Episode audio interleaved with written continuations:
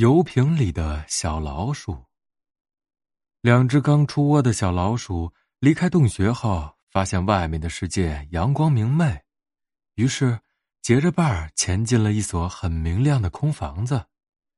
两只小老鼠异口同声说：“外面的世界真好，这所房子好漂亮，好温暖。要是咱们的小巢是这个样子，多好啊！”一只小老鼠对他的同伴说。是啊，同伴回答说。于是，两只小老鼠绕着房子转了个圈儿，还嗅到了一股香味儿。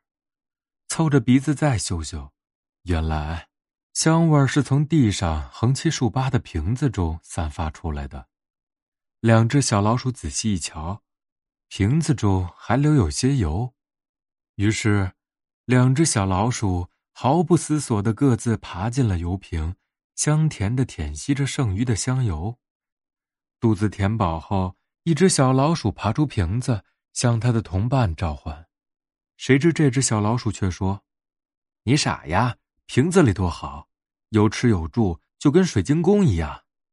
咱那土巢黑不隆咚、土烘烘的，我都厌烦死了。再好，这也不是咱的久留之地，咱们还是离开吧。”同伴劝慰这只小老鼠。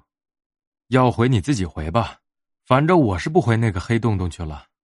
这只小老鼠却说：“那只小老鼠只好独自一个返回它的土巢。留在瓶子里的这只小老鼠，每天饿了就舔瓶子里的油，困了就睡在瓶子里。这样吃了睡，睡了吃，小老鼠想，瓶子里真好。不觉几天过去了，瓶子里的油。”终于被这只小老鼠舔得光光的了。当睡醒后的小老鼠再也从瓶子里舔不出一丝油时，小老鼠才恋恋不舍地向瓶口爬去。可是已经晚了，任凭小老鼠怎样挣扎，它肥胖的身躯却怎么也爬不出瓶子，被瓶颈处牢牢地卡住了。最后，这只小老鼠。就那样活活的饿死在瓶子里。